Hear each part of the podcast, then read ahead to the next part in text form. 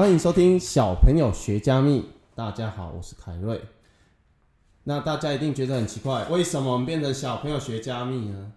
那是因为我后来发觉一件事情：过年期间呢、啊，我们有同学在那边开直播，然后问了很多虚拟货币跟 NFT 的一些基础的知识。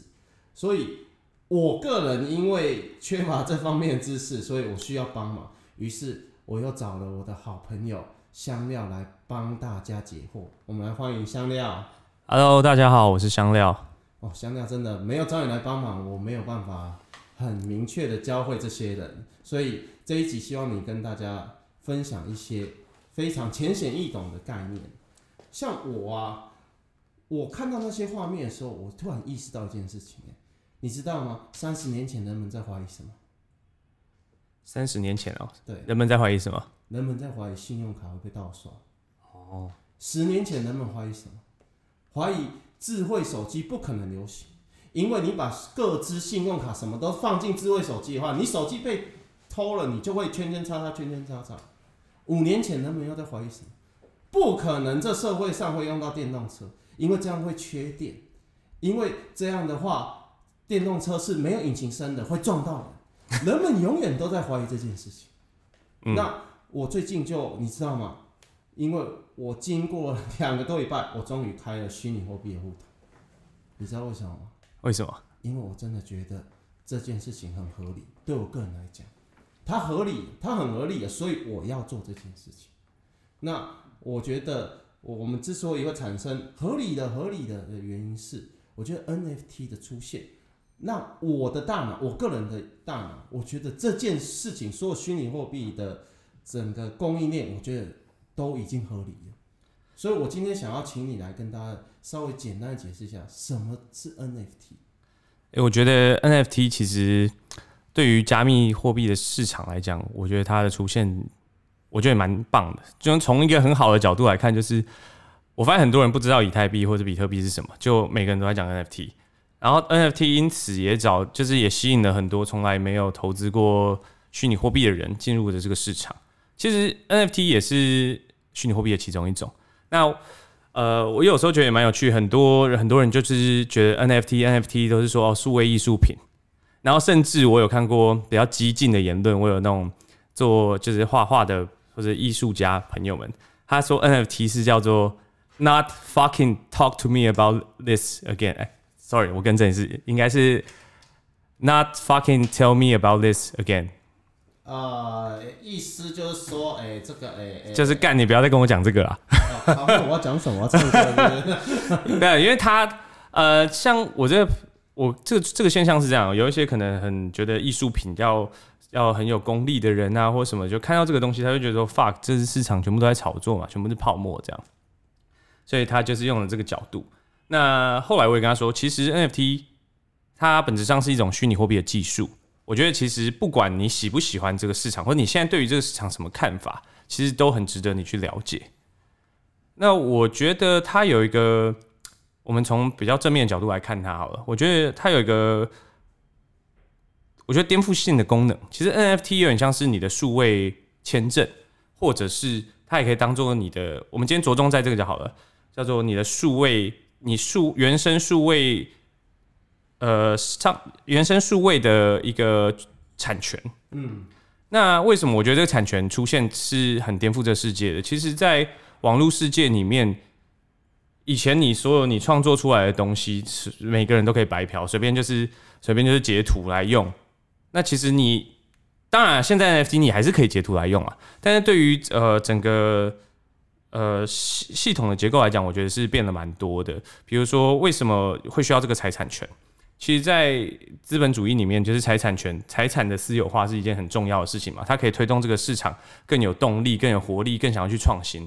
那其实现在 NFT 也是这个概念。你一个一个，比如说头像，它背后绑定的是一个 NFT 的 token，所以你想要拥有，你可以截图，但是你想要拥有这个头像的财产权呢，你就得去买这个 NFT。所以它导致了这个市场可以呃高速的交易。那我们再科普一个数据好了，就是前前阵子我们做的一个数据研究。那上一年整个 NFT 市场的交易量大概是两百三十亿美金。那你猜三大拍卖行，什么苏富比啊、Christie 就是佳士得，嗯，还有 Phillips 这三大拍卖行，你猜他们上一年的成交额大概是多少？一百亿美金。哦，其实蛮接近的，一百一百五十亿美金。当然，一百五十亿美金。那当然，整个 N 等于是代表上上一年的 NFT 市场这个交易量是远大于很大，远大于这三大交易所，呃，三大拍卖行。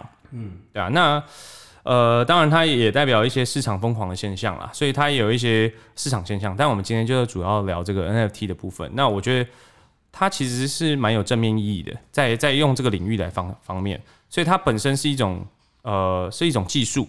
那至于你技术后面怎么用、怎么炒作，或者是市场的乱象，我们其实今天就先不讨论这个。那我自己本身认为，它这样的出现，比如说像这种数位呃数位艺术品的产权，这个东西就是很有意义的一件事情。对啊，所以你看哦，我跟香料认识这么多年了，我每次听他讲知识的时候，我都觉得这个人实在太有料，不然怎么会叫香料？但是呢，我听着听着头会痛。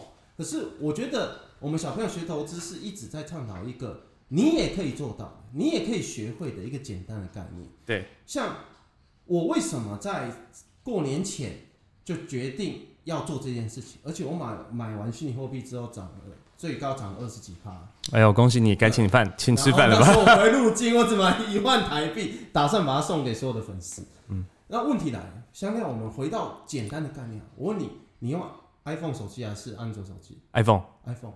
你是不是 iPhone 那个右边的箭头按一下，是不是可以刷卡？对啊。那我问你哦、喔，你把一张信用卡丢到你手机里面，你你怕吗？你现在每天会害怕这件事情？哎、欸，说实在的，一开始出来的时候我也没用，但是随着时间之后我也接受了，我也觉得说很方便呢。我去便利商店也可以用。我的问题是，以数位的角度来看，我就是把一张实体的信用卡丢进我手机里面嘛。对啊。你每天会担心这张卡片吗？不会啊。对，所以其实它就是一种数位资产嘛。对，其实所谓的 NFT 就是一个数位资产，很像。哎、欸，如果我有博客来的 VIP，哎、欸，我有中华职棒的 VIP，你把它丢进手机里面，你会怕它不欠吗？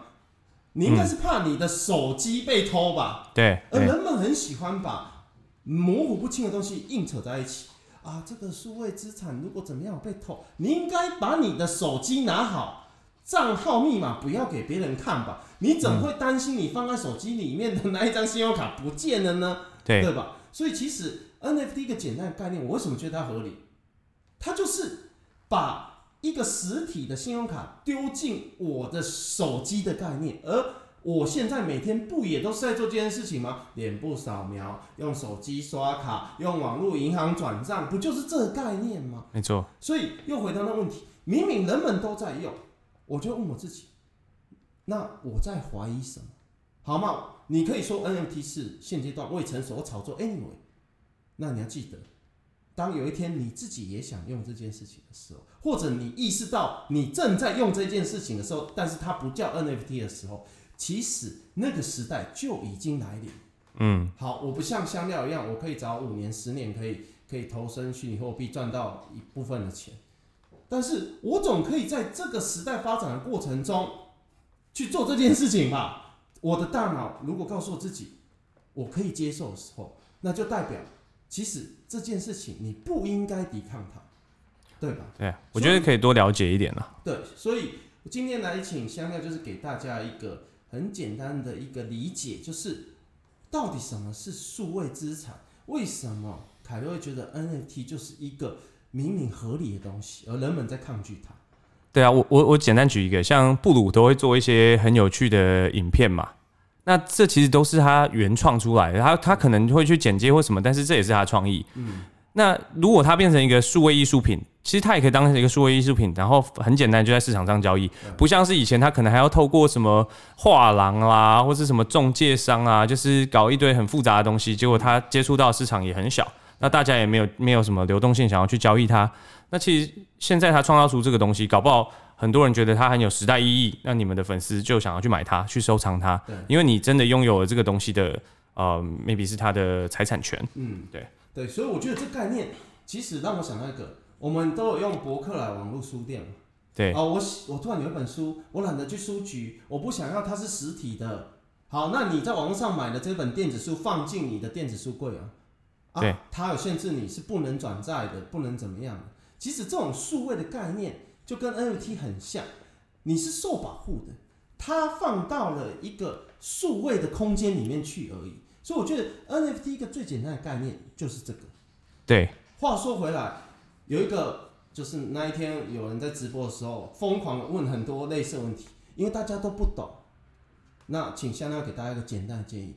那请问一下，如果我要买 NFT 或理解 NFT，我到底应该是买比特币，还是要买以太币？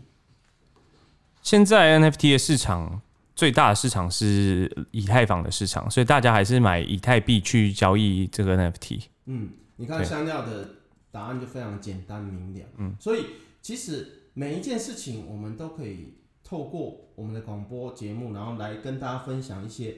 我们不要把东西讲的这么艰涩难懂，你也可以做到。答案就是这个。对对，所以我们非常感谢今天香料来跟大家分享这些知识。那也希望有机会的话，呃，他能够继续跟我们分享更多的东西喽。那我们今天就录到这边喽。我是凯瑞，我是香料，谢谢大家，拜拜，拜拜。